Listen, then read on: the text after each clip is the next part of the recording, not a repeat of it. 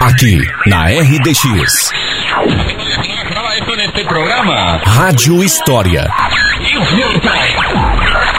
Conhecer o passado. Para entender o presente. No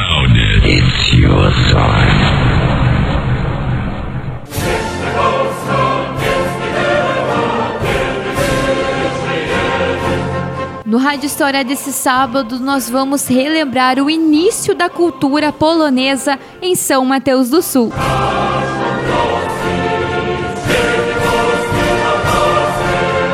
Bom dia, terra do mate. Olá, amigos de São Mateus do Sul. Você que está ouvindo a nossa RDX, responda uma coisa para mim. Você tem sobrenome polonês? Ou você conhece alguém de Samas que tenha sobrenome polonês? Provavelmente você disse sim em alguma dessas perguntas.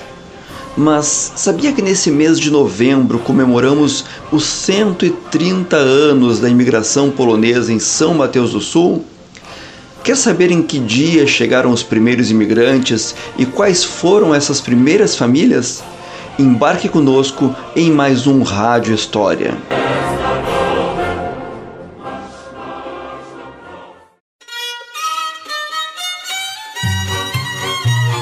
O Brasil e a Polônia viviam situações de mudança na segunda metade do século XIX. Nosso país dava os primeiros passos para finalmente abolir a terrível escravidão, e com isso surgia a necessidade de estimular a vinda de imigrantes, seja para substituir o trabalho escravo ou para povoar locais desabitados.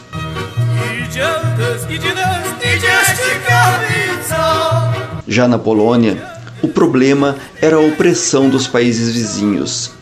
Alemanha, Áustria e Rússia invadiram e partilharam o território polonês, tirando a Polônia do mapa.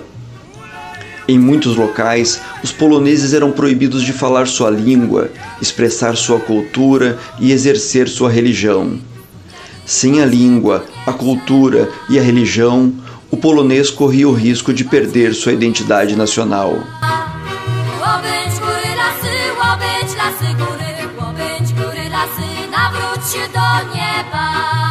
Em 1869, as primeiras famílias de imigrantes polacos rumaram para o nosso país, mais precisamente para Santa Catarina.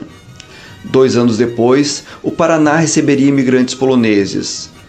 Mas foi a partir do ano de 1890 que ocorreu a chamada Febre Brasil, em que milhares de poloneses se empilharam em navios da imigração, atravessando o oceano em direção ao Brasil. É nesse ano também que parte desses imigrantes é destinada a uma pequena colônia às margens do Rio Iguaçu, a colônia Maria Augusta, no porto de São Mateus.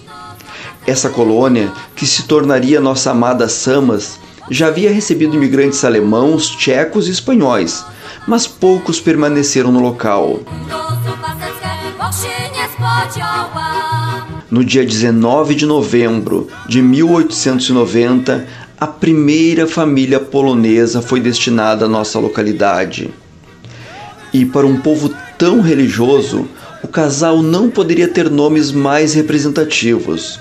O marido tinha o belo nome de José e a esposa tinha o lindo nome de Maria. Wisła Burzicka, Wisła Burzicka, będzie deszcz, będzie deszcz. Gdzie się ptosecku, gdzie się ptosecku podziejesz, podziejesz. Gdzie się ptosecku, gdzie się ptosecku podziejesz, podziejesz.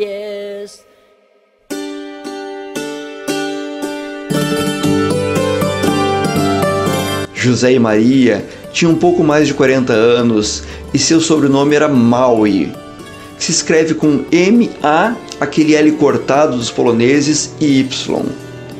Completava a família Maui três filhos do casal, Venceslau, de 19 anos, Carlos, de 15 anos e Bibiana, de 5 anos. Os cinco membros da família só encontrariam outros poloneses uma semana depois, quando cerca de 30 imigrantes polacos chegariam no dia 25 de novembro. Nas duas primeiras semanas de dezembro, outros 50 poloneses chegavam ao porto de São Mateus. E no último dia do ano, quando os imigrantes locais se preparavam para passar seu primeiro ano novo longe da Polônia, os vapores trouxeram mais 88 imigrantes polacos, transformando aquele 31 de dezembro de 1890 numa grande festa polonesa. São Mateus ia se tornando assim um pedaço da Polônia.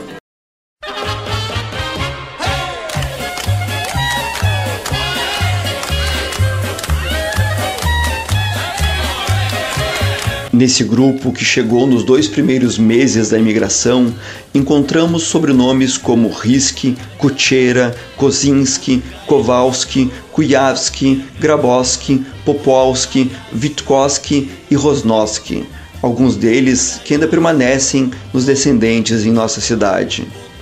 Os dois anos seguintes concluiriam a primeira fase da imigração polonesa para Samas, na qual dois mil imigrantes chegariam à colônia. Esse número é importante pois alguns registros falam erroneamente em duas mil famílias. O correto é duas mil pessoas, e temos certeza disso graças ao trabalho de resgate de documentos feito pela jornalista são mateuense Larissa Drabeski.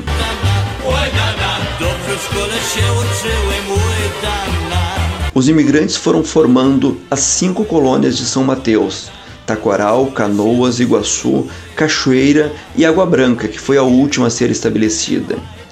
Aqui na nossa cidade, esses poloneses poderiam voltar a cultivar seu idioma, que foi passado para as gerações seguintes.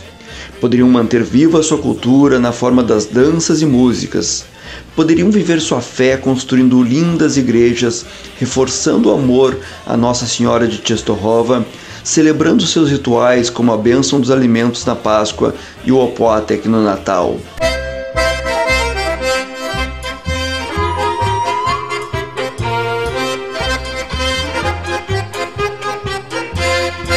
Com o passar do tempo e a chegada do ultranacionalismo da era Vargas, houve uma depreciação da figura do imigrante. Falar a língua e ter sotaque era coisa de colono, as novas gerações passaram a ter vergonha da herança cultural e parte da identidade foi perdida. Felizmente, na década de 90, uma geração de homens e mulheres entendeu a perda que estava ocorrendo.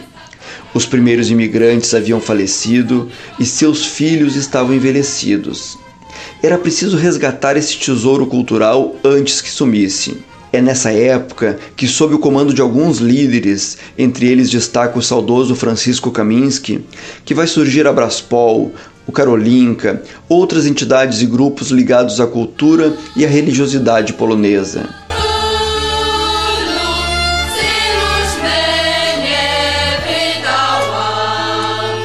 Criação do programa Tradist Polski, o CEPOM, a organização do mês polonês, pesquisas que geraram publicações, aulas de idioma polonês e tantas outras iniciativas que garantiriam a preservação dessa riquíssima herança que recebemos dos imigrantes.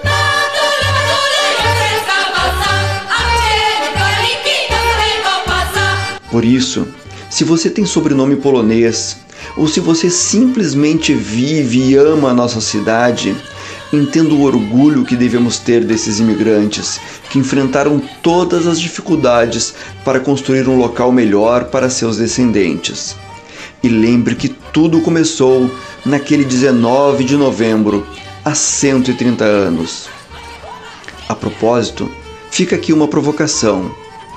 O município e as entidades polônicas se programaram para fazer algum momento especial de celebração desses 130 anos no próximo dia 19 de novembro? Gostaria muito que a resposta fosse sim. Para o Rádio História de hoje, Gerson Souza. Para ouvir todos os episódios da Rádio História que já foram ao ar, acesse o Spotify e pesquise por Rádio História RDX FM.